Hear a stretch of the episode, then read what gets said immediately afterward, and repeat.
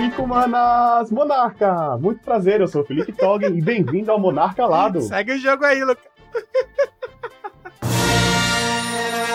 Quatro manas monarcas! Muito prazer, eu sou Lucas Susso e Magic não acabou, só está sendo jogado para escanteio. Tudo bom, pessoal? Eu sou o Felipe Toggen. Infelizmente você foi diagnosticado com síndrome de Estocolmo. Viva com isso. Saudações navegantes de todos os planos, aqui quem tá falando é Gabriel Gonzalez e a única alquimia que eu queria ver nessa vida era entre a Wizard e o jogador de Magic, que todo o resto a gente sabe que não. É exatamente, senhoras e senhores, hoje viemos falar sobre o novo formatinho que a Dona Wizards está lançando. Uau, Kimi! Nós vamos conversar um pouco sobre ele, sobre como a comunidade está repercutindo e dar a nossa avaliação e esporro sobre este novo formato. Tudo isso e muito mais logo depois dos nossos reports.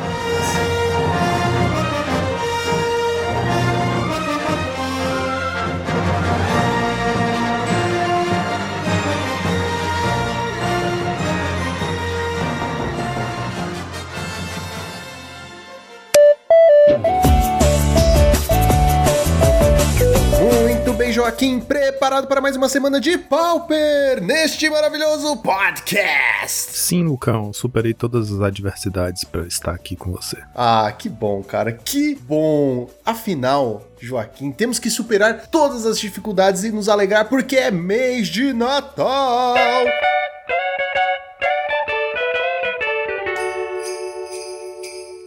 E no mês do Natal, o que, que é bom? Ganhar e dar presentes. E os presentes certos estão onde? Aqui na X-Place. Exatamente, a X-Place que é patrocinadora deste maravilhoso time que vos fala, meus queridos telespectouvintes. Lembrando vocês que na X-Place, utilizando o cupom de desconto MONARCH5, vocês têm direito a 5% de desconto em toda a loja. Então, galera, vamos começar a garantir essas compras de Natal. Nada melhor do que presentear um amigo que joga Magic, uma amiga que joga um board game, ou até, Joaquim, se auto-presentear. Que é melhor ainda, né? É, e a gente sabe que os palpeiros adoram se auto-presentear com versões pimpadas de suas cartinhas, versões foil, versões Sprom. Essa é a chance, Joaquim, de pedir para Papai Noel fechar o seu deck Black Foil, cara. no Natal, com promoção e com desconto, certo? Então, galera, passem lá no site da X-Place Utilize o cupom de desconto Monarch5 e fechem os seus decks para este Natal maravilhoso. X-Plays, onde o seu XP vale o dobro. E agora vamos para o Challenger do sábado. No sábado tivemos um top 8 um pouco atípico, Lucão. Apesar de o primeiro lugar ter sido o Hack dos Afente pilotado pelo Ramuda, isso não é nada atípico, o Ramuda virou nosso ganhador titular do sábado. A gente teve dois White Wings dois Fogtrons e dois Izzet Fairies no top 8 do challenge. Dois White Teve ban e ninguém me falou? É isso? É, pois é. Rolou um ban secreto. Um ban secreto, só o Ramuda não soube do ban, ele foi de Affinity, ganhou. Em primeiro lugar, tivemos o hack dos Affinity pelo Ramuda, né? Aquela listinha que a gente já tá acostumado, padrão, né? Com um Fling, um Munitions e três Wedding Invitation. Em segundo lugar, tivemos o, o Saikyo Luigi. O nome dele é Saikyo Luigi. Pô, é japonês com italiano. Exato, cara. Japonês com italiano. É com White Winnie, que é uma variação da lista que a gente viu fazer, que foi quase, foi quase, foi a nossa lista da semana número 2, não oficial, semana passada, porque eu falei bastante dela, Ai, já que todo mundo vez. sabe que eu amo o White Winnie. É, acabou pe pegando meio que aquela build ali com Prismatic Strands no main deck, com um pouco mais de lands, né? A curva um pouquinho mais alta, 19 lands. Porque esse jogador aqui deu uma mexidinha, fez inclusive a alteração que eu falei na semana passada. Olha só, deve, ele deve ouvir o, o podcast. Ele trocou o Sky Hunter pelo Core Skyfisher, que faz muito sentido aqui porque você dá bounce no Search Party Captain, né? Quando um turno depois que você baixou ele a primeira vez, é bem forte. E ele trouxe de volta uma carta que tinha aparecido no, em algumas versões do Watchwing, que é o Cartucho of Solidarity, né? Que é aquela a cártula, né? Que, que encanta uma criatura, ela fica com mais um, mais um e First Strike e faz um tokenzinho de humano. Que é uma carta muito boa com o, o Search Party Captain, porque ela cria um atacante a mais, né? É, um, é uma aura que ao mesmo tempo faz uma criatura e vai garantir que você ataca com mais bichos. De resto, é a lista bem parecida com o que a gente tinha visto mesmo, inclusive com a runa, a runa verde no side. Deus. é o meme do deck. Em terceiro lugar, tivemos o Iglove pilotando Izzet Ferris. A build dele Bom, aqui a gente tem basicamente três flex slots no deck, né? E, ele ocupou os slots com um Dispel, um Disrupt, um Spell Pierce. E, de quebra, ele trouxe uma Relic of Progenitus no main deck. Cada um lida com a Blood Fountain como pode, né? Em quarto lugar, tivemos o Fogtron pilotado pelo Sunpop, a versão dele com um Stonehorn no main deck e com uma cópia de Cast Down no main deck, sem nenhum Lightning Bolt. A gente estava questionando Lightning Bolt, né? Aqueles ele não trouxe Lightning Bolt. Ele é mais conservador. Conservador. conservador. Mas ainda com dois dispel. Eu vou ser bem sincero, eu acho que eu prefiro Lightning Bolt do que Cast Down, sabe? Cast Down não desce para mim, eu até, até tirei do meu deck, do side. Eu nunca consigo usar. E quando eu consigo, já é tarde demais. E o side dele aqui, como a gente vem vendo, né? O Tron, essa build atual, com bastante rate de Affinity, com é, 3 Gorilla, 3 Hydroblast, 2 Fangre Marauder, um Ancient Grudge. Em quinto lugar, tivemos o segundo Wizard Ferris do top 8, pilotado pelo O Danielakos. A gente falou desse cara, ele tem aparecido bastante nos eventos grandes, nos challenges.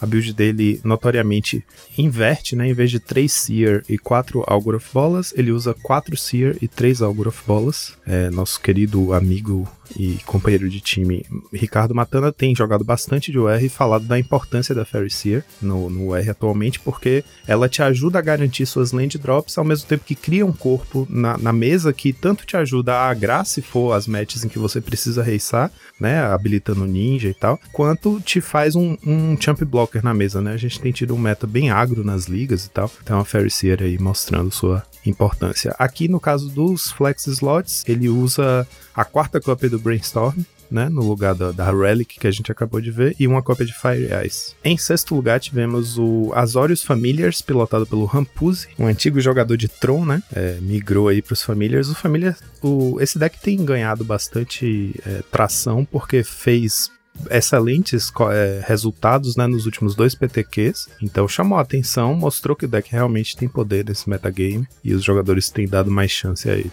É a build tradicional do deck, inclusive com duas cópias de Force, que foi a carta-chave lá da última build que a gente viu, que foi a do é, Not Good, né, o Simplify. Em sétimo lugar, tivemos o segundo White Win do top 8, pilotado pelo Wizard Underline 2002. Que é a própria empresa. A, pr a própria empresa. uma conta da empresa lá de 2002 2002 que ficou estacionado. Aqui é a, exatamente a build do PTQ que a gente viu semana passada. Então, né? Ele foi com o Sky Hunter eles, e tal. Eles foram. Eles foram, é. Que é uma empresa, então. São, é um exatamente. grupo, entendeu? E com a a runa de proteção verde no site. E em oitavo lugar, tivemos o segundo Fogtron, do top 8, pilotado pelo Matheus Ponciano, uma cópia de Fangre Marauder no main deck, duas cópias de Abrade, olha aí, Lucão. A gente tinha falado sobre o Bolt fazer menos sentido que Abrade, aqui ele tá com dois Abrades, tá vendo aí? A gente fica dando pitaco pra lista que dá certo, a lista ganha o, o challenge, a gente fica, ah, não, porque essa carta tá errada, essa carta... Aí aqui aparece uma lista que incorpora as nossas, nossos pitacos. Ideias. Exato, e não ganha. Não, não, não não fique em primeiro. A gente tá cobrindo o top 8, então é tipo ganhar, tá ligado? Entendi, entendi. Não tivemos top decks essa semana, mas tudo bem, porque vamos para o Challenger do domingo. No domingo a gente teve um top 8 mais, como é que eu digo? Tradicional. Mais, mais, Tradicional. É, mais perto do que a gente espera com esse meta, né? A gente teve cinco Rakdos afins. Que delícia. Nossa. e as outras listas que apareceram que não são Rakdos afins são listas que a gente está acostumado a ver aparecer ao lado de um metagame com muitos afins. Então vamos lá. Em primeiro lugar, Rakdos afins pelo Condescend é a build tradicional que a gente acabou de falar. É, segundo lugar, o Boros Bullywing. Aqui eu vou, eu vou me vangloriar mais uma é, vez. A lista da semana passada, nossa listinha da semana, da semana passada, pegou bastante tração e tem feito bastante resultado. Já fez 5-0 na liga, já fez segundo lugar no challenge do domingo e a gente vai ver que no Showcase Challenge do sábado, que a gente vai cobrir já já, ela também apareceu. Então olha aí, a gente tem um olho bom para essas coisas, cara. A gente encontra as listinhas que prometem de verdade. Que é, enfim, para quem não acompanhou semana passada, o que a gente tá chamando de bully win é um, é um bully que é focado em atacar e em descartar carta e usar o cemitério como recurso. Então ele usa oito criaturas que tem flashback, praticamente, né? Que é o Sacred Cat e o Lunart Veteran. Você pode castar do cemitério. E ele usa mais cartas com flashback. No caso, três Rally the Peasants e quatro cópias de Prismatic Strands, né? Que os bullies em geral, tem abandonado a quarta cópia, a terceira cópia, às vezes. Então é um bully é, ultra rápido, ele usa Spring Leaf Drum para acelerar, né? E focado num plano de bater, bater, bater. Ele ganha bastante vida, isso também ganha fôlego pro deck. Cara, se você quiser dar uma reinventada, dá para colocar umas cartas com Madness e chamar de Boros Bully Mad Winnie. Nossa, o que que você vai... É, é, colocaria Fiery Temper, né? É. Já que tem oito descartes. É. Tá vendo? Ó, eu sei o que eu tô falando. Terceiro lugar tivemos Rakdos Affinity, pilotado pelo Rixen, também a build tradicional. Quarto lugar, Rakdos Affinity, pilotado pelo Bilster 47. Olha só, o Bilster que é o, né, o, o herói do, do Mardu Monarca, que tava revivendo a lista, fazendo resultado com ela, jogou fora, abandonou, falou, não, eu vou com a build tradicional do Rakdos. É um sinal de que o deck realmente tá se tornando indi- indiscutivelmente a melhor escolha pro match. Já dizia o velho provérbio turco: ou você morre herói ou vive o suficiente pra se tornar o vilão. Exatamente. Ou você morre jogando com Dust to Dust, ou você vive o suficiente pra jogar de Affinity. Em quinto lugar, tivemos é, um hack dos Affinity, olha só, pelo Makusong 24, a mesma build, mesma coisa. E em sexto lugar tivemos Boggles, pilotado por Mamá, a lista de sempre, que Mamá sempre joga. Boggles, né? A gente sabe que é um dos, dos que, co- que conseguem passar por baixo do meta, né? Você piscou o olho, o Boggles ganhou de você. E o outro, sétimo lugar, Monoblue Fadas, de novo pelo Traben Inspector Arg, o enganador, né? Propaganda enganosa. Mais uma vez, o Monoblue a gente já cobriu aqui também, que tem um, um bom jogo contra o Affinity, se você conseguir partir na frente, né? Você tá sempre uma jogada na frente. Em oitavo lugar, tivemos mais um hack dos Affinity pelo Alt Zero. Eu nunca sei falar esse nome. Alt Zero!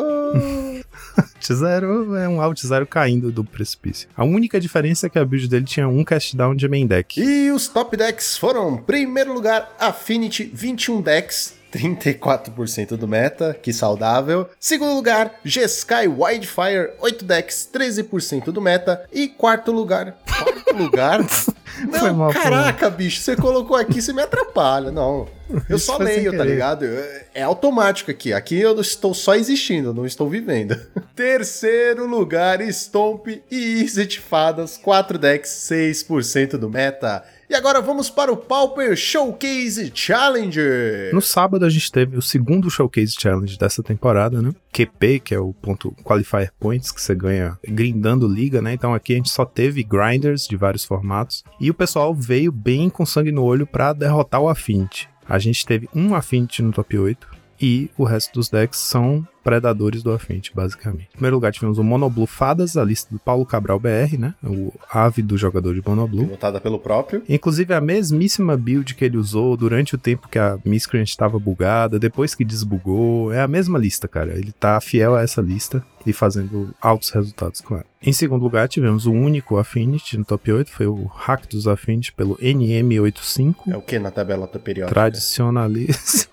é o é, Discipulório. Discipulório? É, discipulório é, uma, é, uma, É é, uma um vai no elemento perigosíssimo. Em terceiro lugar, tivemos o All Eyes on Me pilotando Fogtron. Vixe, eu coloquei na hora. Pra errada. mim tá escrito assim, que o deck dele é um Allies on Me. Aí eu ia até perguntar pra você quem que é esse deck, porque é diferente, né, cara? Eu nunca tinha Quem visto. é Tá no? Pauper Showcase Challenger. Cara, impressionante. Eu Impressionante. peço por isso, né? Em terceiro lugar, tivemos o Fogtron, pilotado pelo All Eyes on Me, que é um jogador brasileiro, Igor Coelho, um dos jogadores que eu encontrei online, conversei com ele, falei, olha só, a gente faz um podcast, a gente cobre bastante seus resultados e eu sempre quero saber seu nome. Eu sempre quero saber que deck é esse, que é Allies on Me.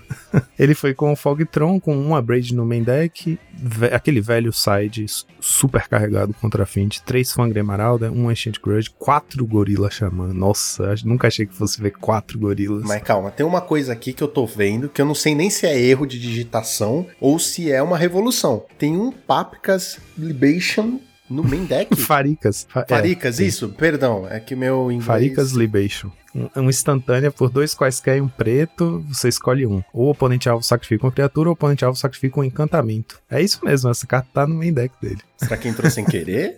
Não, eu acho que foi de propósito. Pra quê? Boggles? É Pra um Boggles? édito, é um édito pra Boggles e a- matar encantamento pode ser útil contra a Fint no, no primeiro jogo, né? Você não tem a Blue Blast ainda, ele pode resolver um makeshift, você mata, sei não, lá. Não, Joaquim, isso é você tentando se convencer de que É, não foi te- um foi erro. Não, Não, isso fui eu tentando também responder essa pergunta. Eu fiquei, cara, peraí, por que, que essa carta tá aqui? Aí eu, eu bolei essa Não, teoria. é, é teoria da conspiração, porque não faz o menor sentido, cara. Sério, tem um milhão de outras cartas melhores. Tem aquela que é uma genérica, uma verde e destrói todos os encantamentos. Mas ela não mata criatura. Ah, mas também é bom contra Boggles, né? É. Mas é Tron, cara. Tron não quer matar criatura. O Tron quer, tipo, ah, beleza, os seus bichos não voam? Foda-se. Mais uma vez, nós dando pitaco no cara que fez top 3 no Pauper Showcase Challenger. Que bacana. Pois é, pois é. Em quarto lugar, tivemos o Boros Bully, pilotado pelo Echo Baronen, que é o Andreas Petersen, que é pro player, grinder. Ele participa sempre de, de challenges e de eventos maiores do Pauper. Ele foi com esse Boros Bully aqui, super quadrado, 4 Journey, 4 de tudo, 4 Battle Screech, 4 e 4 Dust to Dust no main deck, olha só. Até a base de mana dele, cara, é o mais direto e limpo possível. Ele cria zero espaço pra loucura, sabe? Não me venha com maluquices, não. 4 Boros Garrison, 4 Windscarred Crag, 8 planícies, 5 montanhas, acabou. Ele não tá com Ash Barrens, não tá com Cycling Land, nada. Ele quer garantir de ter o Dust to Dust dele online no turno 3. E é isso, né? Boros com 4 Dust to Dust é um- era uma das apostas da- do que jogar nesse, nesse Showcase Challenge, né? Para o hate do Affinity. Enfim, o Boros é o melhor deck para se arriscar o Dust to Dust no main deck porque ele tem a, a looting, né? Para jogar fora. Continua sendo uma carta morta no, no game 1 se você não tiver contra Affinity. O próprio Andreas Peterson postou no Twitter falando da performance do deck, que foi muito bem e tal, e ele admitindo que o Dust to Dust foi um- uma aposta, né, que ele fez, porque achava que podia encontrar muito Affinity. De fato, Affinity foi o deck mais jogado, mas pessoas que jogaram o Showcase, teve muita gente que não encontrou tantos Affinities no Suíço, né? O Suíço tem essa característica, você pode não ser pareado. E ele falou que deu muita sorte de ser pareado contra Affinities e outros decks que usam muitas lands indestrutíveis nas, logo nas primeiras rodadas. Então acabou que o Dust to Dust se viu muito no- nos Game 1s dele. Então a aposta acabou dando certo pra ele, né? E fica aqui também como um registro desse momento louco do nosso metagame, que 4 Dust Dust no main faz top 8 de um showcase, né? O side dele ainda tem dois gorilas e dois círculos de proteção vermelhos, que são bons contra o Affinity, e dois círculos de proteção verde, porque uma das matches que podem complicar são, é a do Boggles, né? Então ele tá aí trazendo essa garantia. E é basicamente isso. Quinto lugar, tivemos o Sick World jogando com o Boros Bully, é, também a build tradicional. Aqui ele foi um pouco menos arriscado, foi com dois Dust to Dust no main deck, em vez de quatro. E aí os outros dois, mais dois Revoke Existence no side. Engraçado que o main dele corta um Bolt, corta um Prismatic Strands. Ah, uma coisa, é, foi uma coisa que a gente não falou sobre a build do Andreas Peterson, que ele não usa nenhuma cópia do Rally the Peasants, né? Ele cortou ela para poder fechar o 4 Dust to Dust. Aqui o Sick World manteve o Rally the Peasants. O Rally acaba sendo uma carta que acaba virando umas- uns games que você não teria como ganhar, né? Você pega de surpresa, acha o Rally e ganha, batendo com um monte de passarinho. Mas, fora essas situações, é uma carta que muitas vezes ganha jogos que já estavam ganhos pra você, né? Ela vira aquela carta que você descarta logo no começo do jogo, porque você já tá com um plano de jogo agro, enfim. Então é uma carta que dá pra entender de ser o corte do deck, né? Você precisa cortar alguma coisa, corta logo ela.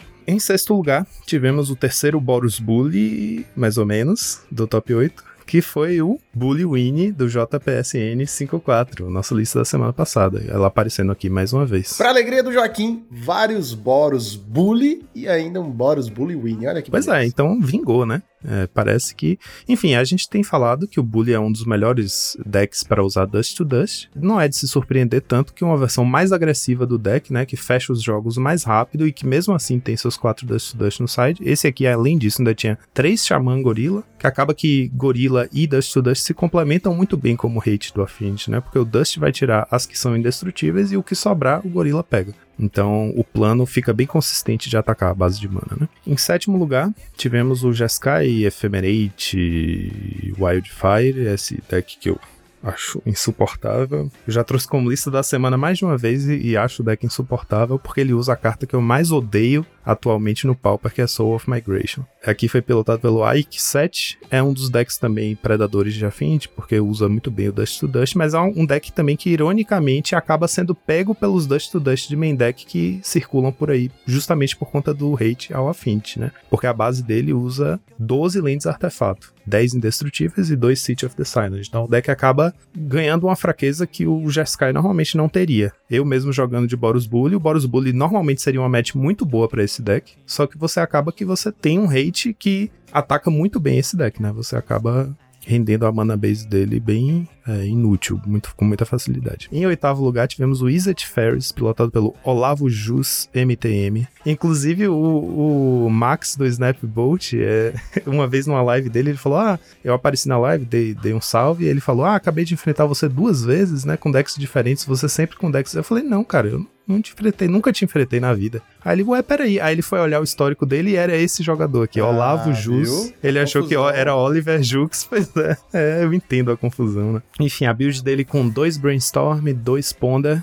eu gosto muito desse split, acho massa, porque o Brainstorm nesse deck acaba sendo uma carta que é muito útil no late game, né? Quando você tá nos primeiros turnos do jogo, que você tá procurando fazer sua lane de drop, que é o, o R-Scred acaba sendo um deck que precisa muito de suas lanes drops, né? O Scred vai se tornando mais forte conforme você dropa lanes. O Brainstorm não é a melhor carta para isso, né? Porque você vai comprar bastante carta, mas você precisa garantir que você filtre as cartas erradas para para fora do topo do seu deck, né? Então você vai precisar de ajuda aí de usar mais Fat Land, aí isso deixa sua base de mana mais lenta e tal. Então eu gosto muito dessa, desse split, em vez de ir com quatro Brainstorm e com dois Brainstorm, dois Ponder, foi o que ele fez. Ele foi com dois Dispel também, e uma cópia de Electricity, que também tem sido uma boa pedida nesse meta, né? A gente tem vários decks que go wide, assim, a própria Soul of Migration acaba virando um problema, a gente já falou sobre isso, né? Um Electricity e um Scred responde muito bem a um Soul of Migration efemerado, né? É um 2x2 justo, que o Fire Ice não consegue fazer, porque quando o oponente faz quatro passarinhos, você já começa a chorar. Você tem que gastar quatro remoções para tirar os bichos da frente e passar com suas fadas. E o Wizard Scred é um deck que tem tido uma performance bem razoável contra a Affinity, apesar do hate ser muito pouco, né? Um hate muito tímido contra o Affinity que o deck pode trazer. No side, em geral, é só Shaman Gorilla, mesmo que é uma boa carta, mas depende muito de como seu oponente vem. Aquilo que a gente falou, o Gorilla, que é, era uma carta muito boa contra o Affinity, passou a ser uma carta que pode ser muito boa contra o Affinity, né? Ele tem dois Gorillas no side, e de resto, o side que a gente tá acostumado mesmo. Quatro Red Blast, quatro Blue Blast, dois Gorilla, dois Curfew, três Fire Cannon. O B sumiu, né? Desapareceu. Pois é, cara. O B deu uma bela sumida mesmo. E os top decks foram: primeiro lugar, Affinity com 30 decks, 27% do meta. Segundo lugar, Boggles com 10 decks, 9% do meta. E terceiro lugar, Boros Bully, Jeskai Ephemerate Isa de Fadas, 8 decks, 7% do meta cada. E agora vamos para a nossa listinha da semana. Vamos lá, nossa lista da semana foi um 5-0 feito pelo Calco, que é um jogador argentino, muito ativo no, no Discord dos Familiars. Inclusive, ele foi super bem no showcase, ele ficou em décimo lugar. Não aparece aqui no nosso, né, no nosso report, porque ele tá duas posições abaixo do top 8, mas foi muito bem com o Familiars. Ele abriu 5-0 e acabou ficando 5-2 no, no suíço. É um jogador que joga muito bem de Familiars, mas é também um cara muito eclético, muito versátil, joga com bastante deck. E uma coisa que aconteceu recentemente foi que ele tava precisando grindar os QP para poder participar desse showcase, e ele viu que eu tinha feito um, dois 4-1 seguidos com um, um burn que eu tava postando lá no Familiars e tal, que foi a lista que eu, quando eu fiquei empolgado com o vampirinho, o Voldaren Epicure. Comecei testando o Burn com 12 cartas de Crimson Val, né, que era o Voldaren Epicure, o Reckless Impulse e o Kessig Flame Breather, o nosso querido Boca de Cachaça. Boca e aí, na... na...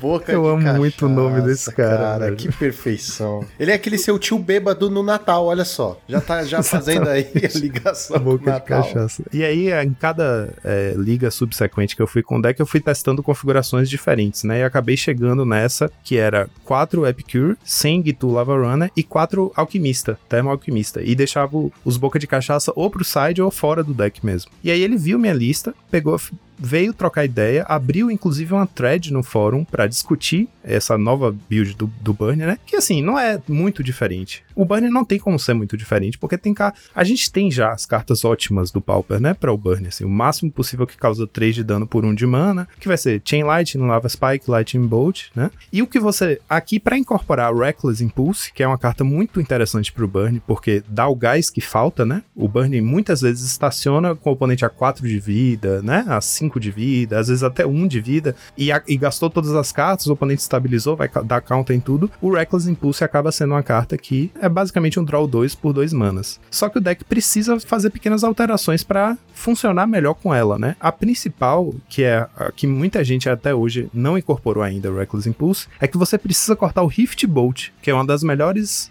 3 de dano por 1 mana do formato, né? Que tem suspende 1. Porque a questão é que o Reckless Impulse, se você revelar o Rift Bolt com ela, você não pode castar ela com o Suspend, né? Porque o Suspend não é custo alternativo, é uma habilidade da carta. E o Reckless Impulse te permite jogar a carta, mas não te permite ativar habilidades da carta. Então, por exemplo, a gente tem o Skewer the Critics, né? Que custa 2 quaisquer e um vermelho. E ela tem o Spectacle, que é um custo alternativo, que você só pode pagar se a condição tiver sido atendida. Fire Blast é a mesma coisa, custa 6 manas, mas você pode castar sacrificando duas montanhas, que é um custo alternativo. É, as pessoas relutam em usar o Reckless Impulse justamente porque ela briga com o Rift Bolt, né? Então é isso, a gente tem que cortar o Rift Bolt em nome da consistência mesmo. E outra coisa é que a Curse of the Pierced Heart se torna um pouco pior também no deck, que é uma das melhores cartas do deck, porque, né, é uma fonte permanente de dano, que tá ali na mesa o tempo inteiro, mas é uma das piores cartas para você revelar com o Reckless Impulse, porque você vai ter que pagar dois manas para fazer ela, e ela só vai causar um de dano no início do próximo turno, ela é muito lenta para combar com, com o Reckless Impulse. Então, o Calco,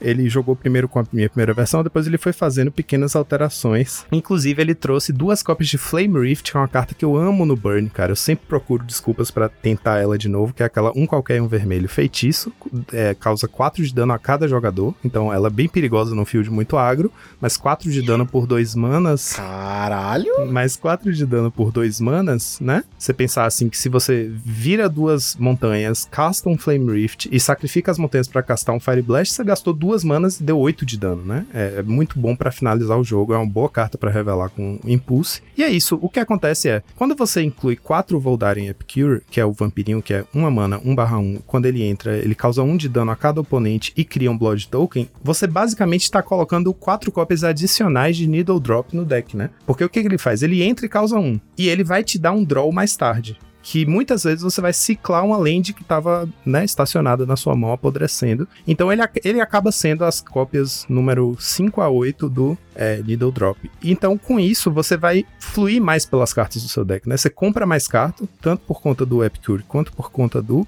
Reckless Impulse, e você tem uma, uma velocidade inacreditável. Então quem olha pro vampirinho pode pensar, não, é lento, ele bate pouco. Mas assim, se o vampiro entrou, já, do, já pingou um de dano, né? E já criou o Blood Token. Se ele conseguir bater uma vez, né? Se ele passou uma vez e bateu, ele já te causou, ele já causou dois ao jogador, que é em média o que um Gitu causa, né? Até ele ser respondido. Então, eu tenho gostado muito do Epicure. Acho que é uma das pérolas esquecidas de Crimson Val. E achei muito legal que o cálculo conseguiu fazer um 5-0 com essa lista, né? Adaptadinha para poder abusar do poder dessas cartas novas e que eu acho que é uma boa, uma excelente pedida testar esse burn, né, para ver como ele pode incorporar essas novidades. Achei muito legal ele conseguir um resultado tão bom, porque eu realmente acredito que o que essas cartas trouxeram pro deck, né, essas cartas de Crimson Val, foi um, um, uma bela, um belo upgrade em performance, mas tem muita gente que ainda tá teimando muito em não testar elas. Eu tenho visto muita gente fazendo resultado com Burn, ainda com a lista tradicional, mexendo zero slots, sabe? Tipo, sem Reckless Impulse, sem Epicure, sem o, o Boca de Cachaça, e acho que é a oportunidade perdida, porque o deck realmente tem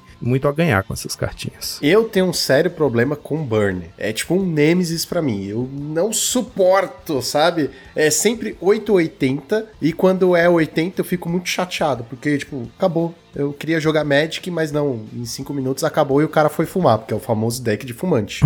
Sim. Então, eu vou dar 4 pro deck. Hum, tá justo. 4 é uma boa nota. Eu vou dar 4,5, porque tem as cartinhas Olha. novas, tá? Eu vou dar 4,5 porque tem cartinha, as cartinhas novas. É um deck muito é, tradicional do Pauper, né? O Pauper tem essa vantagem da gente poder ter monodecks e às vezes mais de um monodeck na, na cor, né? Por exemplo, a gente tem o Burn, a gente tem Goblins, a gente tem Red Deck Wins no vermelho, no branco tem White Winnie, no Mono Blue, essas coisas. Heróico vários decks assim. E o Burn, querendo ou não, gente, vai se transformar graças à chegada, é, principalmente de Reckless Impulse. Eu acho que o epicurista vai de jogador para jogador, o que ele se sente confortável. Não acho que vai ser uma carta assim que, ah, essa carta é a cara do Burn, como é raio, como é termo, é Fire Blast, essas coisas. Mas Reckless Impulse, pelo menos duas cópias, eu vejo quase todo deck jogando. Então vou dar 4,5 porque é um deck histórico e muito bacana de se jogar, apesar de eu não gostar de jogar contra, tudo bem. E assim, é um deck que não é tão difícil de montar. É, é ruim porque Fire Blast às vezes é um pouco caro, mas fora isso, no, no geral, é bem de boa de montar. E o side também é bem de boa de montar, né? E, e atende a várias necessidades, que, que é quebrar artefato, aí tem os as curses, destruir terreno, você tem um pouquinho de tudo para atender às suas necessidades num campeonato da X-Place que vai acontecer, galera, se você está ouvindo este podcast no dia do lançamento, saiba que amanhã, no sábado do dia 11, sábado dia 11, vai rolar Campeonato Pauper às duas da tarde, com inscrição a 25 reais lá na X-Place. O time dos Monarcas vai estar presente, porque é o último Campeonato Pauper do ano. Então, vamos fazer presença neste evento maravilhoso, certo? E agora, Joaquim, só nos resta uma coisa: soltar a vinheta.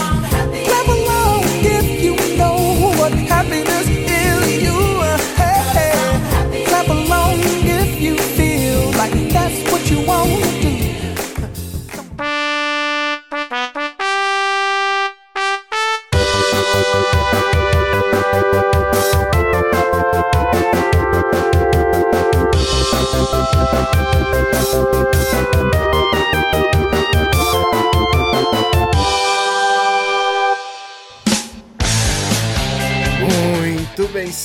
senhoras e senhores, exatamente, nós viemos falar aqui sobre o Alckmin e trouxemos nosso querido Felipe Togg, que é uma pessoa bem crítica, uma pessoa bem conservadora, como ela já falou aqui. Oba, essa aí, essa aí, tá com o Felipe Togg, hein? Conservador. Pode okay. falar, não tem problema. Aqui o negócio é sério, tá bem? Ah, o, o que papo é esse de conservador, Togg? Pelo amor de Deus. Se defenda, homem, se defenda. Companheiros, eu digo uma coisa que eu não tenho nada de conservador, não. Eu sou conservador em algumas coisas tipo do Magic, bicho, mas outras coisas não. Mas o lance é, a Wizards lançou, anunciou, na verdade, o novo formato chamado Alchemy para o Magic Arena, exclusivo para a plataforma Magic Arena, com lançamento previsto para o dia 9, ou seja, quando vocês estiverem escutando este episódio, ele já terá sido lançado, certo? O que acontece? O formato Alchemy, ele vai vai ser uma espécie de T2. E quando eu falo espécie, coloque muitas aspas, tá? É copia, mas não faz igual, como o Toggen gosta de falar, né? O lance é, ele vai rotacionar junto com o T2. A ideia do Alchemy é que tragam cartas, não só cartas novas, exclusivas para o Arena apenas, assim como é Hearthstone, mas também que ele vai balancear e, entre aspas, desbalancear algumas cartas. Claro que isso vai do ponto de vista do jogador. O mais importante é a gente começar estabelecendo aqui que a Wizard, ela tá muito focada na plataforma online dela. Já não é novidade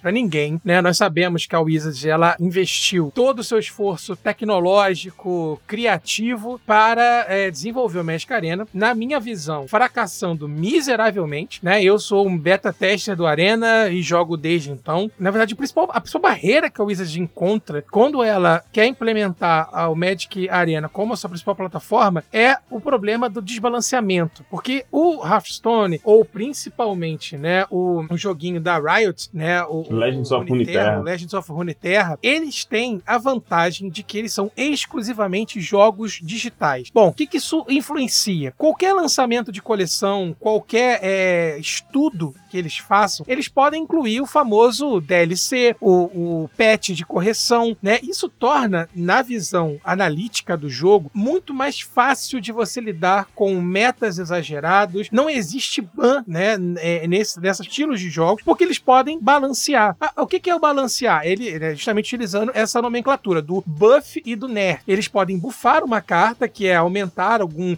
requisito dela, força, uma habilidade, alguma coisa que ela desencadeia, como também podem nerfar essa carta, reduzindo a força, fazendo com que ela custe um pouco mais. Então isso faz com que todos os jogos que acontecem, por estarem sendo monitorados né, pela própria plataforma, dão dados técnicos para a empresa poder ajustar o jogo para que ele não fique quebrado. Na minha visão, isso é um problema que acontecia no Arena. Porque o nosso jogo, o nosso amado Magic, ele é inicialmente um jogo IRL. Ele é feito para você jogar com seus amiguinhos é, humanos, ou talvez alienígenas, não sabemos. Mas é feito para você ter a carta física, que aí é transposto para o Arena. A pergunta que eu quero já deixar à mesa aqui para ouvir, inclusive o nosso amigo Toggen, é até que ponto isso resolve de fato? Porque nós não estamos é, é, resolvendo a mecânica do Magic. A gente está criando mais um formato para poder, assim, é, é, ramificar o nosso jogo, né? O, o, o Alchemy é justamente isso. A gente vai continuar tendo T2, vamos continuar tendo histórico, vamos continuar tendo IRL, Pauper, Modern, blá, blá, blá, e nós temos agora um formato exclusivamente digital. Para mim, é um mais problema. Um. mais um, mais né? Um. Mas é um o problema. também é. Não, e o é, Alchemy sim, mas... afeta o histórico, mas a gente já vai chegar lá. Tem um outro lance, antes de responder a sua pergunta, tem um outro lance que é esses jogos, né, como Hearthstone, ou mesmo, eu vou citar aqui é Não, Rainbow Six mesmo. Rainbow Six. Você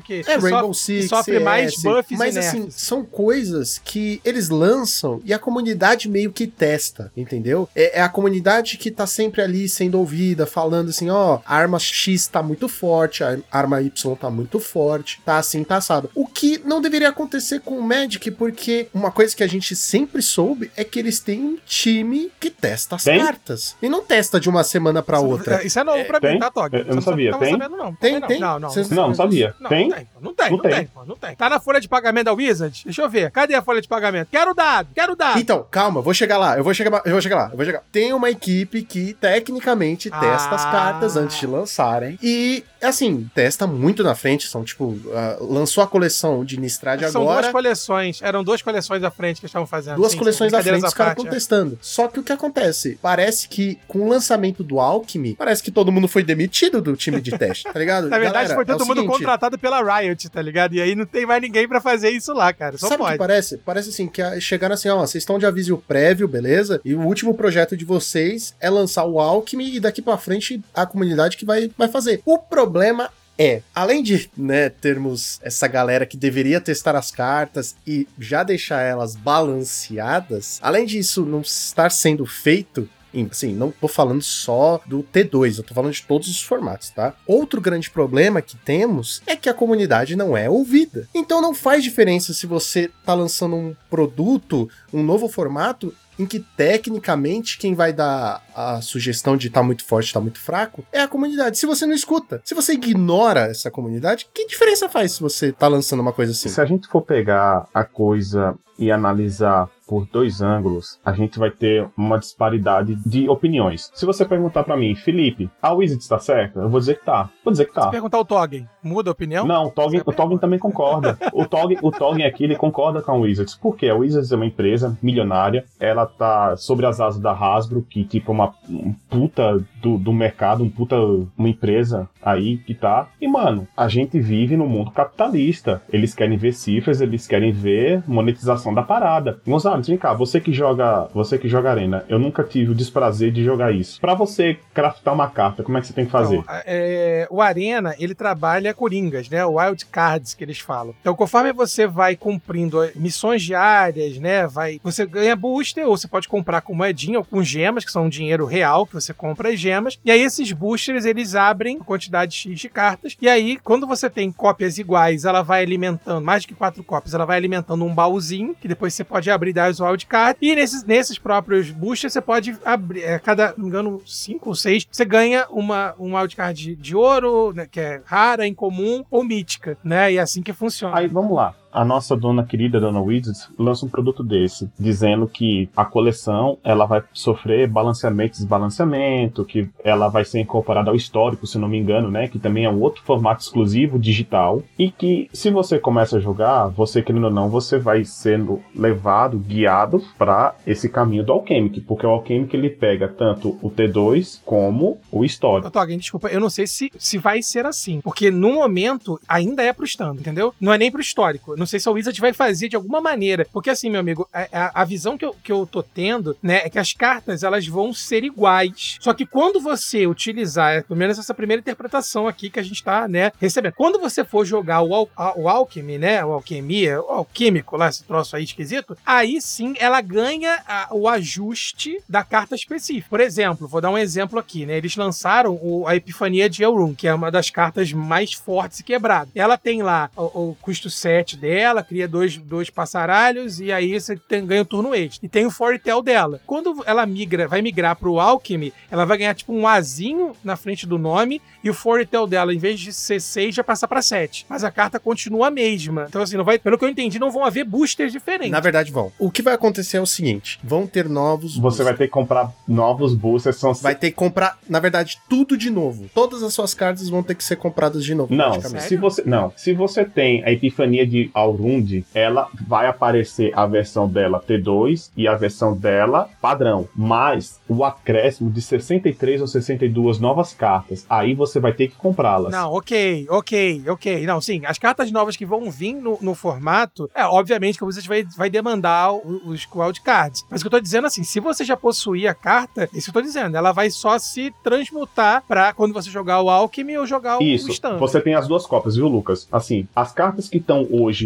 hoje valendo no T2, elas vão ter o, o Alchemy. Elas são as impressas. Quando você for jogar o Alchemy, elas são essas modificadas. Ou o Ou, histórico. ou histórico. É, parece que o Alckmin vai, vai abordar isso. Mas vamos lá, voltando aqui ao ponto. Você vai ter que adquirir essas novas cartas que, que vão ser exclusivas do Alchemist. Você vai ter que, que adquiri-las. A Wizards vai encher o, o bolsinho dela de dinheiro, porque vai entrar jogadores. Os jogadores, muita gente que tá entrando agora não faz a menor diferença do que é T2, do que é Legacy, do que é Modern, Pré-Modern, do que seja. Vai entrar num, num campo desse e, e vai gastar, vai colocar energia e dinheiro nesse canto. Então a Wizards está certa. Agora, se você perguntar pro meu outro lado, meu, meu outro ponto de vista, a Wizards está certa? Não, não tá. Porque, primeiro, a Wizards parece, eu não sei se vocês têm um hábito de, de ler livros, mas vamos lá, você começa a ler um livro, aí no meio do livro bate um bans, bate uma chatice, aí você chega, deixa o livro de lado. Aí você vai pegar um outro livro, vai assistir um outro filme, vai fazer qualquer outra coisa e vai começar a, a fazer outra coisa. Vamos lá, um outro exemplo. Você tá assistindo uma série, aí você no meio da série você meio que dá uma morgada da série e tudo mais, você vai assistir outra coisa. Aí você larga aquela série que você deixou na metade e vai assistir uma nova série. O que é que tá acontecendo? A Wizards está deixando de lado os produtos que ela já tem. Então, o que que a Wizards trabalha? A Wizards tem, a Wizards falando Magic, ela tem o Magic no papel, ela tem o Mall, ela tem o Arena. Eu, como usuário de Mall, eu sei, eu sei que o Mall tem seus bugs. Até hoje ainda não corrigiram o bug do Guardian of the Guild Pact, que não volta com Dirova. E tem uma outra série de bugzinho que tem no jogo.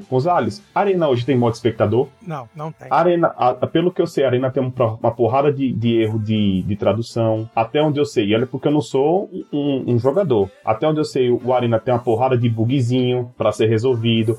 A Arena tem um problema seríssimo de, de economia, saca? O lance é, a Wizards, como o Toggen falou, já não cuida, já não cuida das poucas coisas que ela tem. E aí ela começa a lançar novos produtos que a gente não sabe até onde vai. O histórico, o próprio histórico, na verdade, mano, tipo, ele nem tem, nem é tão velho assim e, tipo, já tá sendo mexido, tá ligado? Tá, tipo, É, o problema é que vocês estão cometendo um esquecimento que pra mim é, é fundamental nessa equação. Os produtos que ela está, a Wizard está criando não são produtos que demandam, tá? Esses últimos, né? Por exemplo, o histórico e agora o Al. Não são produtos que demandam tanto trabalho, tá? É, é imersivo e ao mesmo tempo vem pra responder justamente uma reclamação de não de nós jogadores de Magic raiz, entendeu? Que joga o IRL ou joga MOL. É da galera competitiva nova que tá deixando de jogar o Arena pra, pra ir pro Runeterra, por exemplo. A gente tem vários e vários jogadores, o Caparrós, o Rudá, o Sanduba mesmo já flertou com a Riot, né? Então, assim, mas só que, na verdade, grande, grande questão, o, o Tog, que você estava comentando, é até que ponto isso vai ser sedutor para esses novos jogadores. Porque eu tô dizendo para você, o, o jogador que chega agora na Arena, ele não é encaminhado pro histórico, ele é encaminhado pro standard, entendeu? Ele é encaminhado para montar o deck mais rápido que ele monta, que já tá pré-made, inclusive,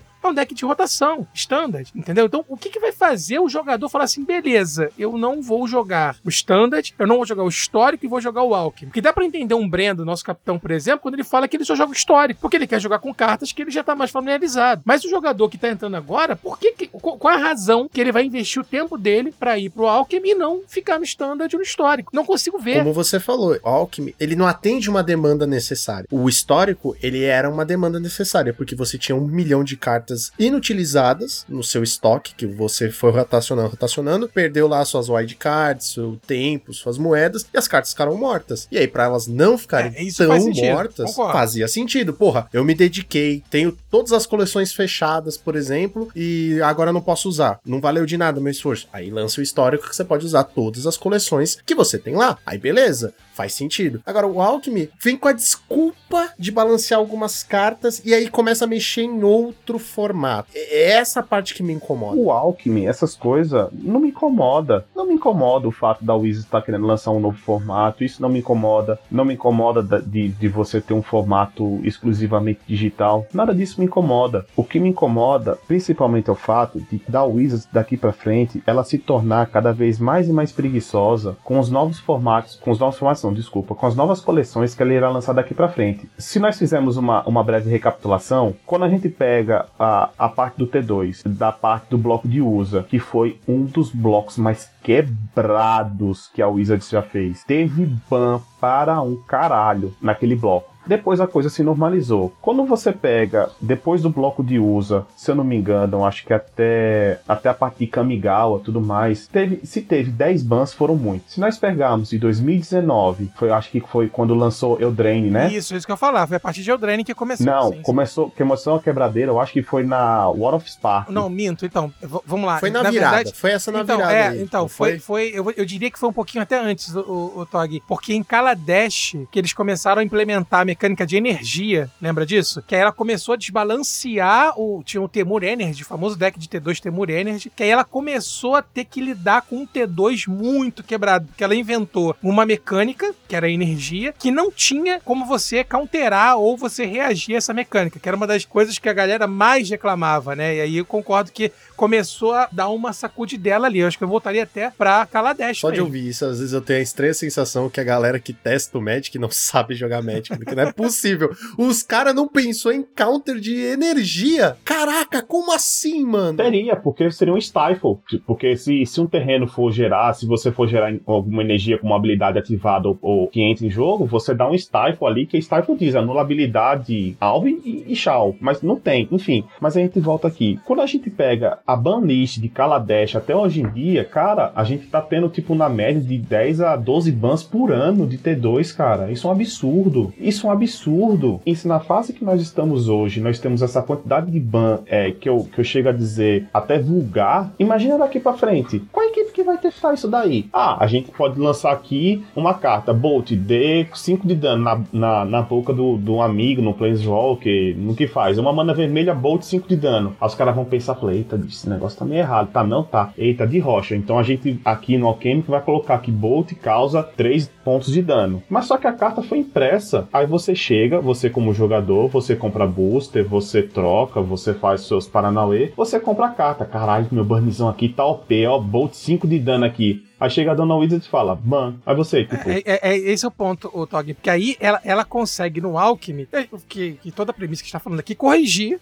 Né, como todos os, os card games fazem, com buffs e nerfs. Mas e no IRL? Então, assim, pra mim, isso mostra que ele tá, ela, a Wizards está caminhando pra acabar com o IRL. Pra mim, isso é muito claro. Né? Num futuro breve, nós não teremos mais IRL. Vai ser somente um jogo digital, que é rentável, tá? Porque o Hearthstone é rentável, o Runeterra é rentável. Então, assim, pra mim, chegaremos É a um, um futuro. quando Não, você é. faz bem feito. É, não, é quando rentável, você faz bem feito. Não, não. É, é- ah, sim. Não, não, não, é, não, mas calma. é eu não tô criticando esses dois. Eu tô criticando o Arena. Eu tô criticando isso, porque, assim, é rentável, beleza, os outros são rentáveis. Mas porque são bem feitos, porque escutam, porque sabem o que estão fazendo. Aí você começa a lançar um bagulho que, tipo, porra, não funciona, tem muito bug, ah, não sei o quê. Mas aí, Lucão, a grande argumentação é: o problema do jogo ser quebrado é a gente não conseguir corrigir cartas que eventualmente podem tornar o, formato quebrado. Como a gente corrige isso? Fazendo completamente digital. Então, assim, na visão da Wizard, isso é muito sensato. Porque agora não tem desculpa. Se a gente lança um oco que tá transformando todo mundo em alce, não precisa é, é banir o oco. Então, assim, eu queria só chamar a atenção, aproveitando, para comentar aqui com vocês algumas cartas que já foram mencionadas. Pra vocês terem uma ideia do que, que a Wizard está prevendo. Por exemplo, a gente acabou de falar da Epifania de Alrund, que é uma carta muito forte no T2. Carruagem, né, de Ezika, né, Ezika's Chariot, que, que muda, né, entre o, a, o tripular dela, que é 4, passa para 2. Não só isso, ele gera um token Gera um token só, geração, né? É, isso, obrigado. Um é, exatamente, só. gera um Lê tokenzinho só.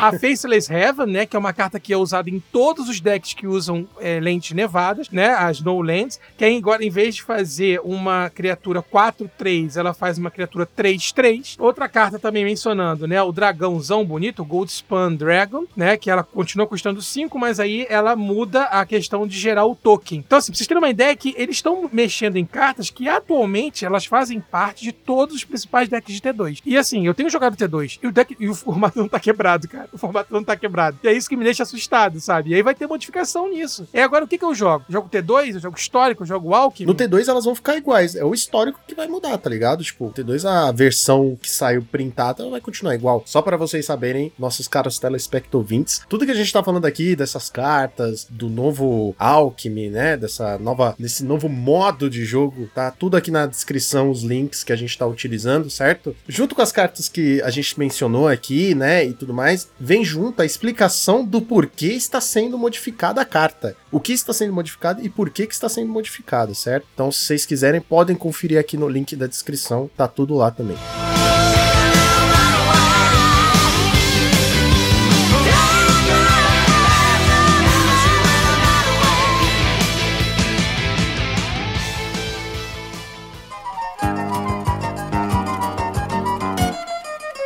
Só pra gente concluir, né, essa, essa explicação sobre alguma das cartas, né, é, a Wizard deixa claro, tá? Só para reforçar, que ela não vai mexer em cartas icônicas, não sei dizer o que seriam cartas icônicas. Eles explicam o que são cartas icônicas. Não, não sim, é, eu tô sendo... É, Negate. É, né, por exemplo, Negate, a nossa amada Thalia. Negate, você só pode anular cartas que não são criatura na, no seu turno. Vai nerfar ou... Não é que é icônico, é que não tem o que mexer, caralho. É diferente. É, eles não vão mexer nessas cartas, né? Por graças a Deus estão tentando respeitar ali cartas que são importantes pro formato. Não, é porque aspas, o pessoal vai chiar. É porque o pessoal é lógico, chiar. né? Pô, tá ali, agora tá ali vai ser um, falta assim. E reforçando também a ideia de que quando você adquire, né, a, a carta, como eu estava comentando aqui, as versões dela para você poder usar esse, eles, eles, chamam de foil stamp, né? Um azinho que fica em cima da carta ali para indicar que ela é do Alchemy, né? Ou, ou ela é do Standard, assim. Mas continua extremamente extremamente incomodado, mesmo entendendo as razões. A gente tá aqui sempre,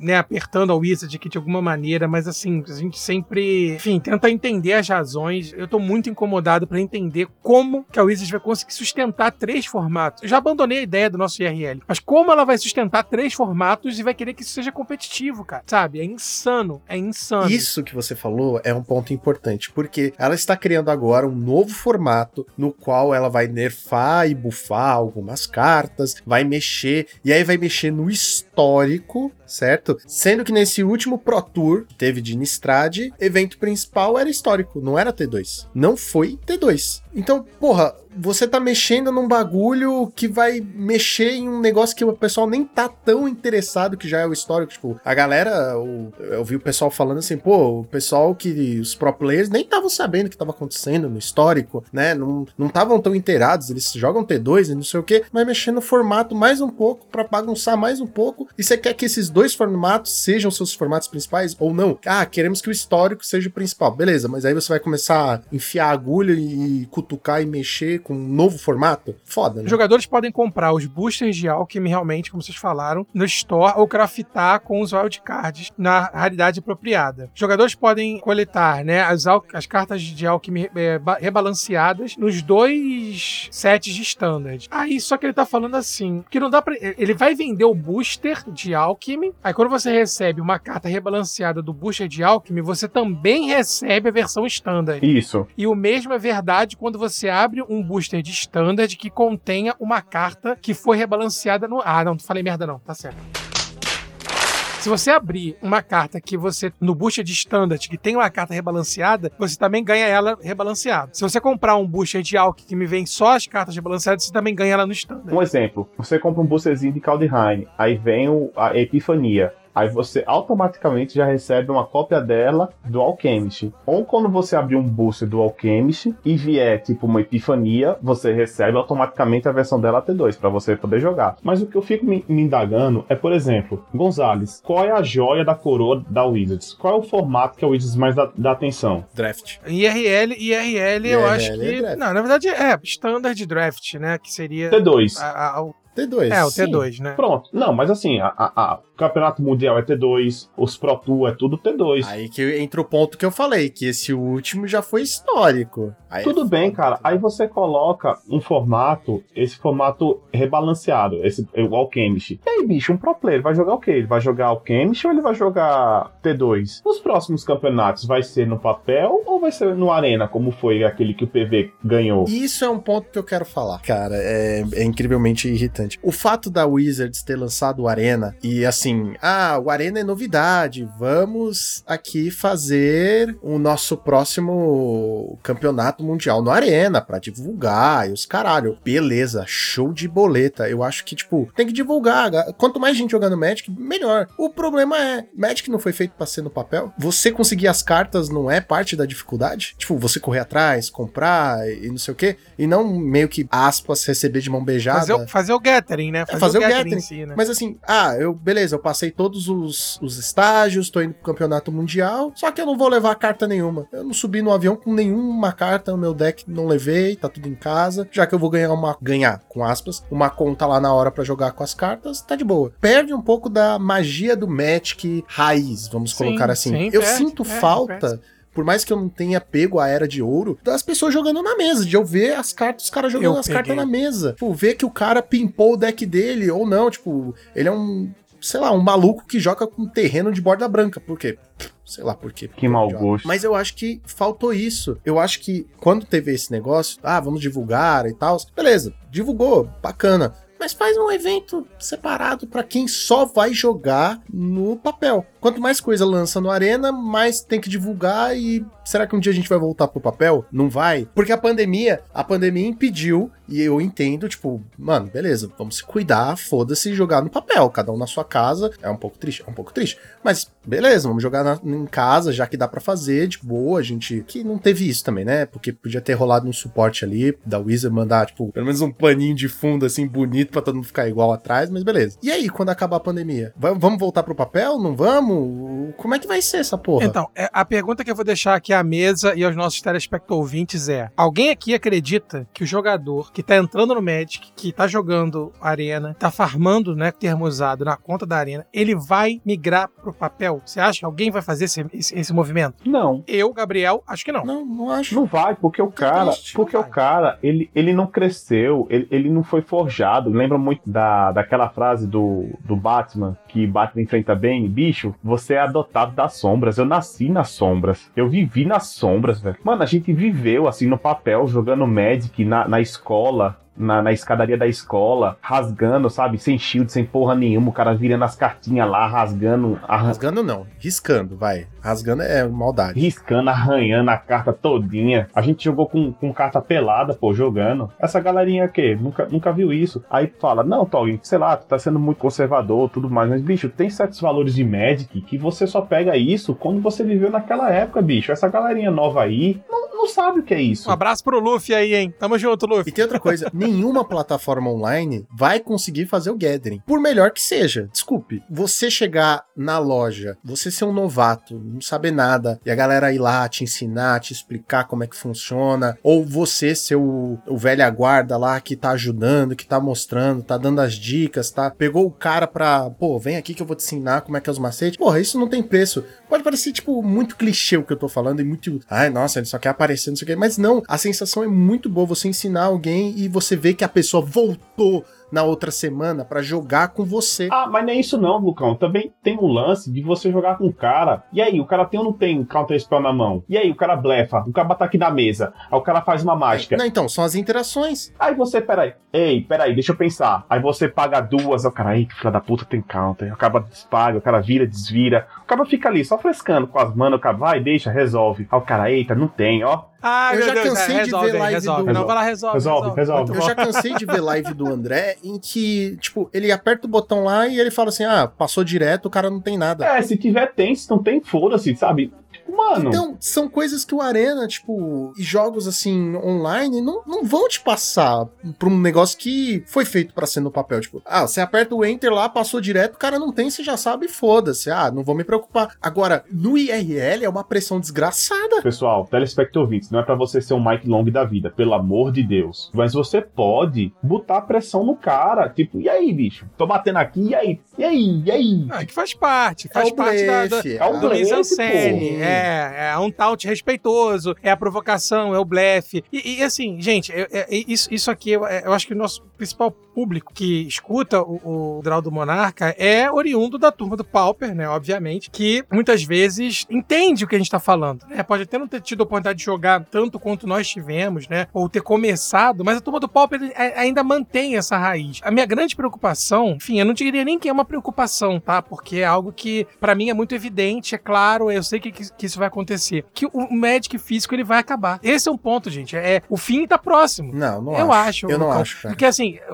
Lucas, a, questão toda é, é que o, Tolkien falou: é o capitalismo, é a rentabilidade. É, é lógico que você ainda vai lançar pro colecionador. Não, tô- não dizendo que ele vai acabar e a gente vai parar de jogar. Não, não. Sabe por que, que ele não vai acabar? Primeiro, pra acabar, você precisa implementar modo espectador. Primeiro. Segundo, melhorar a economia, e a gente tá só falando do Arena, tá? Melhorar a economia do Arena. Terceiro, você precisa implementar no Arena Commander. Commander de verdade, sem cartas, tá? Não aquela palhaçada de Brawl que é ridículo. Porque, querendo ou não, o Commander movimenta muita grana. É movimento secundário, Lu. Movimento do mercado secundário. Mesmo, mesmo ela tendo a, a Wizard lançando os pacotes de Commander, assim, estatisticamente você vai ver que o mercado que Commandeiro envolve é o secundário. Porque ele não compra booster, cara. Ele não compra booster. Ele não compra booster, mas ele compra os todos os negócios de Commander. Não importa, ele vai atrás da Sim, carta. Mas, mas só quando. Por mais que ela sim, saia mas- no negócio. Aí obriga o lojista a comprar. O que eu tô falando é, ainda tá longe de acabar. Bom, que bom. Tomara. Tomara. Se a gente olhar pra formatos de Magic competitivos tradicionais, Standard, não sei o que, Modern, parece que vai acabar realmente. Mas tem outras coisas. Eu vou tocar real pra vocês. O que acontece é que a Wizards, ela está cagando. A Wizards está cagando para formatos eternos. Então vamos lá. O cara que joga Legacy, ele já deixou, ele já comprou su- suas cartas, já comprou, ele já tem sua pool, cara. Aí você chega hoje em dia, aí você vê, tipo, aberrações que estão sendo feitas agora. Bicho, eu tenho um, um grande amigo meu aqui, ele, ele joga Legacy, o bicho tá putaço. A comunidade de Legacy tá putaça com a Wizards, cara, com os abortos que estão fazendo. Todos os seis velhos que jogam Legacy. Antes, antes do War of Spark, parecia que apenas 5% das cartas novas de cada formato que era lançada via jogo em um deck Legacy. Cara, a gente tá falando de um deck Legacy, a gente tá falando de cartas eternas, bicho. A gente tá falando de Fatland, a gente tá falando de Dual, a gente tá falando de Necropotência, a gente tá falando de Force of Will, a gente tá falando de bomba, bomba mesmo. Troço pesadão, pô, do Magic. A partir de, de War of Spark pra frente, você teve um boom de 15, de 15 a 25% de cartas e edições novas que viram, são tempos de Legacy, cara. A gente tá falando que entrou o Dreadhorde Kanishi, a- é, Santuário Místico, Oco, é, Astrolábio. A gente tá falando de uma porrada de carta que saiu. Aquele, aquele fantasminha que desindicar quem entra agora exila uma carta. A gente tá falando de Hagavan, saca? Aí, tipo, mano, ah, tipo, velho, foda-se, eu tô lançando essas cartas aí, vocês que jogam Legacy, vocês que jogam esse negócio, tipo, foda-se, mano, foda-se. Aí você vê a comunidade putaça Legacy, tipo, fudida, porque, porque Hagavan tá, tá, arrombou o formato. A gente tá reclamando hoje de, do, do, do Affinity tocando terror no, no Pauper, mas hoje quem tá tocando terror no, no Legacy é, é o macaco, o Hagavan. Todos os decks que tiveram agora, a maioria dos decks que tem, tem Hagavan no, no, no, seu, no seu core. Os caras são obrigados tipo, a jogar com gut shots pra poder matar o macaco com outras cartas, saca? Tipo, é complicado, bicho, sabe? Porque querendo ou não, a gente durante anos, a gente movimentou a Wizards, a gente fez as coisas, sabe? A gente comprou os produtos, a gente. É uma síndrome de Estocolmo que a gente vive. Porque eu pergunto pra você, Lucas, tu deixa de jogar essa porra? Tu deixa de jogar Magic? Tu deixa de jogar Magic? não deixa de jogar Magic. Ah, porque, porque a Wizards, porque a Wizards tem aqui, ó. Trouxa, não, você. Aqui, aqui não aparece no podcast. Aqui você tem que falar. Na palma da mão. A Wizards tem você na palma da mão, seu trouxa. Você ama essa porra, você ama esse jogo que eu fiz e você vai dar sua alma por isso. E você não vai deixar de jogar. Você vai xingar, você vai jogar. E é por isso que agora eu decreto que esse podcast é próprio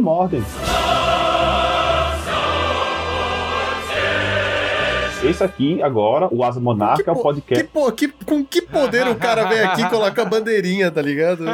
este podcast é um podcast pré-Morden. Escutou, Brasil? Pré-Morden. Mano, é um formato que você tem de Ice Age até Flagelo. É um formato fechado. Quem, quem dita as regras, quem dita banlist, esse negócio, é a comunidade. Cadê que a Wizard tá aí? Mexe. Cadê que o formato é quebrado? Não é formato super saudável. Se, se um dia chegar e tiver um desgosto assim, muito, muito fodido assim de palpe, bicho, pegue minhas paradas e vou jogar pra mod, bicho. Porque é uma coisa, um absurdo. Vai ser um, um ban, por exemplo, assim, um ban na TOG. Mano, é ridículo. É ridículo isso. Aí cadê que você deixa de jogar essa, essa bazinga aí? Não deixa, porque você é uma rameira da Wizards. Fico feliz que os meus confrades aqui são um pouco mais otimistas com relação ao futuro, né, do IRL. É, eu ainda continuo pensando que, assim, esse caminhar da Wizard não, não vai levar, cara, porque o movimento, o Lucas e Toggen, pra mim, ele é irreversível, entendeu? Ele é um movimento irreversível. Lógico que a gente aqui, todo mundo que escuta nosso podcast sabe que eu espeto a Wizards mesmo. Agora, enfim, falando de um tom um pouco mais sério, sabe? É, é o movimento que está sendo dado, que começou com a Arena, ele é um movimento irreversível para a realidade de trading card games, que eu vou até tirar essa palavra que ela tá fora de moda, né? Mas nos jogos de card, entendeu? Porque agora tudo tá passando pro virtual, ela tá investindo no virtual, nós ficaremos reféns para saber até quando vai ser municiado o IRL. Porque quando ela se sentir confortável dentro do Arena, porque, amigos, desculpa, modo espectador, você aperta um botão e você libera o modo espectador, tá? Não é nenhum absurdo. Na economia, a economia não precisa ser igual o MOL. Ela tem economia de gemas e economia de moedas como o Hearthstone, como a, a, o Rune Terra. Então, não, não esperem que vai ter uma economia como no MOL, que é uma coisa bem típica no cenário. Então, assim, o que vocês comentaram é fácil de refutar, é fácil de se migrar para o mundo virtual. E o Alchemy, para mim, foi, sim, uma pedra, né, assim, fundamental pro início do fim. É, é a minha visão, eu pessimista, peço desculpas, mas eu acho que é um caminho irreversível. Agora a gente vai ter que esperar para ver quais são os próximos passos que o vai dar. Não, primeiro a gente tem que ver se esse Alchemy vai virar alguma coisa também. Porque às vezes a gente tá aqui socando pau, falando, não sei o quê, e aí ninguém meio que dá bola, tá ligado? Ah, foda-se, vamos jogar T2 até melhorar. Isso, tipo, no melhor dos cenários, tá ligado? Mas por que você acha que isso não vai vingar? Eu estou sendo otimista. Eu estou falando assim, a gente tem que ver o que, que vai acontecer. Não, você tá sendo muito inocente, cara. Sai de bambu luar. Lucão, sai de bambu luar, cara. A Wizard vai chegar e vai falar assim: Mano, top 4 aqui do Alchemist é vaga no Pro Tour vai ter 585 bilhão de caba se degladiando pela vaga. Quem é que não vai jogar? Campeonatozinho, ó, Champs aqui, Alchemist, é nós. Vaguinha no Procui, 50 pila no bolso. E aí, quem é que não vai jogar? Vaga no Mundial, Alchemist aqui. Porque Alchemist pro, pro, pro Standard é um pulo. O cara vai ter que voltar a, a ter estratégia, negócio. Mas, mano, ô Luquinha.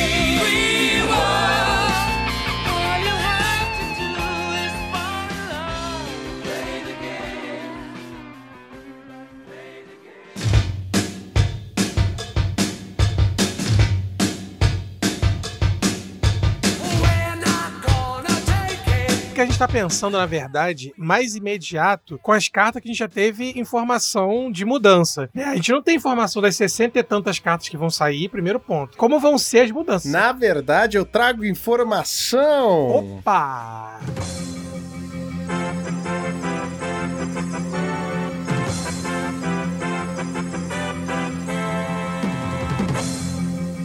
Bom, pra quem tem Instagram, eu vou deixar no link da descrição. Assim, gente, não é jabá, tá? É- aqui, infelizmente, ainda não é jabá. Mas tem uma conta no Instagram que se chama Reborn Spoiler. E eu geralmente acompanho tudo por lá. E eles estão postando as cartas que estão saindo. Eu acompanho os primeiros previews é, pelo Instagram, por essa conta chamada Reborn Spoilers. Eu gosto bastante, pelo menos. E lá eles tiveram os spoilers de algumas cartas. Pra quem quiser conferir, tá link na descrição, certo? Além das cartas que foram nerfadas, rebalanceadas, bufadas, seja lá como que você quiser chamar e, e dizer, as novas cartas que vão sair. E é interessante porque não saiu carta como comum, tá ligado? Tipo, não tem cartas comuns, são só raras e incomuns. Obrigado, senhor. E míticas. É, mesmo se saísse, foda-se, porque, tipo, não vai, não vai ser printada mesmo. se Mas olha só, ô Gonza, Bolt só tem no histórico, né? Pois é. Então eu acho, eu tô achando que Alchemist Vai poder mexer nessa porra. vai poder mexer nessa carta, nessa, nessa bagaça.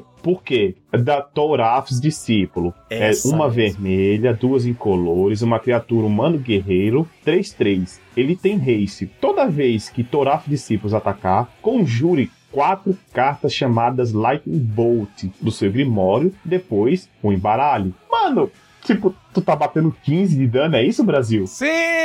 Essa carta, essa carta é certa, Brasil? Não! Exato, exato. Você, você tá entendendo? Você tá entendendo Mas a os seus loucura? problemas acabaram, amigos, porque qualquer coisa que acontecer é só a gente bufar ou nerfar a carta e segue o jogo. Pronto, é isso, gente.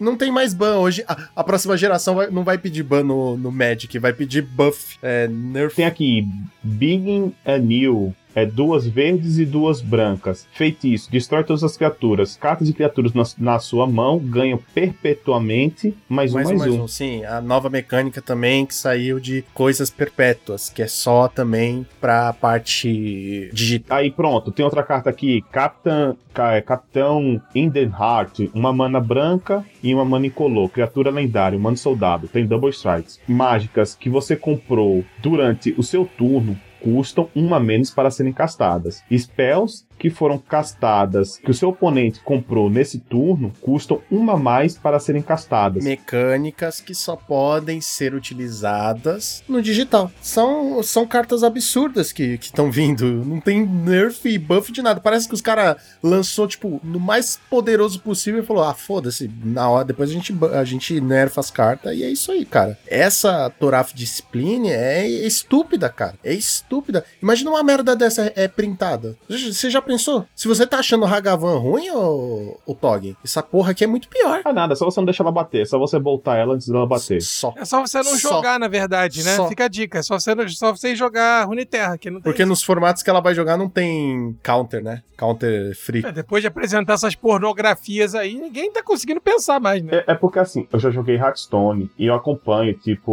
o, o cenário competitivo de Hearthstone. Eu fico vendo, assim, a Liga Grandmaster e tal. E tem uma coisa, assim, que eu detesto muito, bicho. É você ganhar em cima de RNG. Tipo, cara, é muito roubado. Tipo, tem umas cartas que quando entra em jogo, você pode summonar aleatoriamente uma carta que custa 8 de manas. Um negócio assim. Tipo, cara, já vi altas partidas. Tipo, o cara jogando fino do fino, controlando o maluco. O maluco dá uma cagada dessa, acha uma carta que, que tipo, vira o jogo e pronto, acabou. E aí, cadê a skill play do cara? No Magic também tem isso. Não, Lucas, mas você não summona uma criatura aleatória pra, pra tipo, virar teu jogo. Você, uma coisa o Magic tem, top deck, o cara zicar, o cara flodar, isso é um RNG. Agora você summonar uma criatura aleatória, liga aí, você solta uma mágica lá e tipo, você conjura uma criatura aleatória, você conjura um Lamog's Crusher pra tá batendo no cara no próximo turno. E eu falo uma coisa pra vocês, a Wizard só tá no patamar desse porque ela fez um jogo extremamente foda. Porque se fosse a Wizards hoje, se não existisse Magic e a Wizards estivesse lançando um jogo desse, ela seria engolida.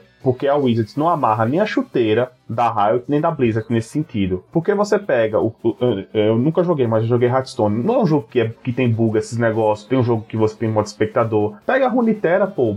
Alta galera assim do ciclo da gente fica falando que o jogo é muito bom, que o jogo é balanceado, que a Riot escuta a comunidade, que a Riot faz os ajustes. Aí você pega uma empresa que, que parece que tá sentada no topo do mundo, porque, querendo ou não, criou um, tipo, acho que o melhor card game, board game, como é que eu posso definir? Pioneira na sua geração. E tipo, mano, ela caga na sua cara. Ela faz o que quiser, porque você não, você tem síndrome de Estocolmo e você não vai deixar de jogar Magic. O nome do episódio, inclusive. Alquimia, a síndrome de O Estocolmo. problema é também é que assim, a Wizards, ela tá correndo atrás do que ela nunca fez, tá ligado? Do que ela nunca fez com, com o MOL e do que ela não fez até agora com o Arena. Só que ela tá fazendo, correndo e com a parte que mais ganha dinheiro, entendeu? Ela não tá indo aos poucos caminhando, tipo, que nem a gente falou aqui, tá batendo tecla e quebrando a cabeça e repetindo e sendo cansativo, que é modo espectador, economia, não sei o que, Commander, essas pequenas coisas que vão atrair mais e mais e mais e mais jogadores. Porra, é sério, se você, tipo, todo mês, você, sei lá, fala assim, ó, a partir de 2024, todo mês a gente se programou pra lançar uma coleção antiga que tem no, no Magic físico. Porra, você faz isso, cara, e vai carta, carta, carta, aumentando a pool, a pool, logo você tem muito mais gente jogando, tá ligado? Você vai atrair, aí você faz assim, ah, galera, a gente tá lançando aqui é, Commander, é um X1 por enquanto, mas nós temos, dá essas boas notícias, entendeu? Fala assim, ó, daqui dois anos a gente tem a perspectiva de que a gente consiga fazer 4 contra 4. Eu acho que falta ela, ela pegar mais no jogador e não só no bolso dele. Ela precisa também pensar que, porra, a gente não aprendeu isso e tá sofrendo, que nem você falou, com a síndrome de Estocolmo. A futura geração, por mais que goste do jogo e, e- e fique jogando, tipo, porra, que nem o Gonzalez falou, a galera pro player aí, tipo, ah, mano, vou jogar aqui Hearthstone porque ah, o bagulho é muito melhor, entendeu? Ela peca em algumas coisas que, tipo, e, e sendo bem sincero também, se você faz o novato experimentar o que que é um IRL, você pega ele no coração, você pega ele pelo pé. Eu tenho essa sensação, porque todas as pessoas que falam pra mim, porra, eu joguei no Arena, joguei um pouco no mall, e aí a pessoa, tipo, vem pra mim e fala, ah, nunca joguei IRL, eu mostro, jogo com ela, ela fala, porra, mano, muito mais legal, não sei o quê. É diferente, é diferente. Por isso que eu acho que ainda vai levar muito tempo pra morrer. Chegamos a uma conclusão. O que vai manter o Magic vivo continua sendo nós, né? Tá na nossa conta a gente manter o Magic vivo. Inclusive manter a palavra do que é jogar IRL, porque como eu disse, eu ainda continuo com a perspectiva ruim de que isso aos poucos vai sendo perdido em prol da expectativa online. Que clichê, né? De que o Magic continuar, continuará vivo enquanto houver um velho se lembre. ranzinza reclamando da Wizard e lembre do Magic. Entendeu? Para a gente poder ter passar pra frente o que é fazer. A pergunta é: como? A Wizards vai deixar a gente sobreviver? Manter o nosso jogo? Porque essa aqui é a grande pergunta. Mas não, porque olha só, voltando ao assunto da- das cartas banidas, o lance é que antigamente você tinha, tinha jogadores, você tinha playtesters que jogavam, testavam as cartas. Você pega o modo padrão de 2020 não teve carta banida, 2020, do- 2020 não, desculpa, 2002 não teve bans, 2003 você não teve ban no standard, 2004 você, você teve o primeiro ban. É como eu falei lá no começo, cara. Parece que eles demitiram essa galera e agora quem vai ter que testar as cartas é a gente. Só que eles não ouvem a gente. Então, tipo, porra, foda-se, tá ligado? Mas e vocês? O que acham do novo formato chamado Alchemy? Pra vocês, é a morte do Magic ou é apenas mais uma palhaçada da Wizards? Deixem nos comentários. Não se esqueçam de nos seguir em todas as redes sociais. Lembrando vocês que temos vídeos no YouTube todas as terças-feiras, certo? E temos o projeto do Padrim. Dá uma ajuda aí pro time. Se inscreve aqui no nosso Padrim e escolhe um plano que melhor se adapte a você, certo? Então, fim do turno, Draw do Monarca!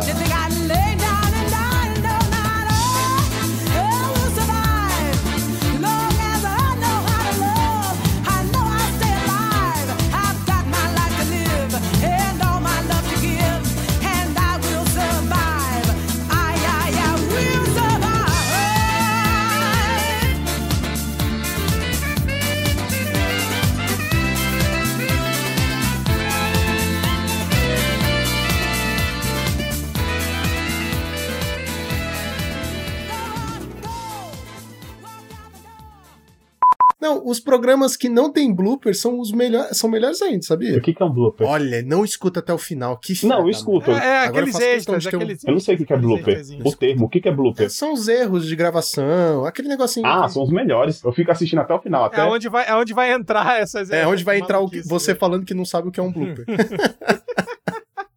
que eles citam no. No. Como chama? no Arena. Podcast. Podcast. Não, não, no coisa aqui, como é que chama? No feed? Não, pode... Não, porra, como é que é o nome disso aqui? É um. Podcast. Não, que a gente tá olhando aqui, caralho. É Site, sério. porra. Junto, junto com as cartas que eles citam aqui no site. Que maravilhoso, cara. não é site. Ah, é- esse programa tá muito bom, cara. Tá doido. É. Não é site. É, no jornal. Já que no jornal Dia. Estamos olhando. Cala a aqui, boca, tá? porra, tá me atrapalhando. No Jornal Nacional. Não, tem um nome essa porra. É. Que porra, Lucão? Caralho, tá bêbado, cara. Só pode, porra. Tá... Não Cara, tô é, curioso, cara. É que- como que que são- quando você. Ah, foda-se.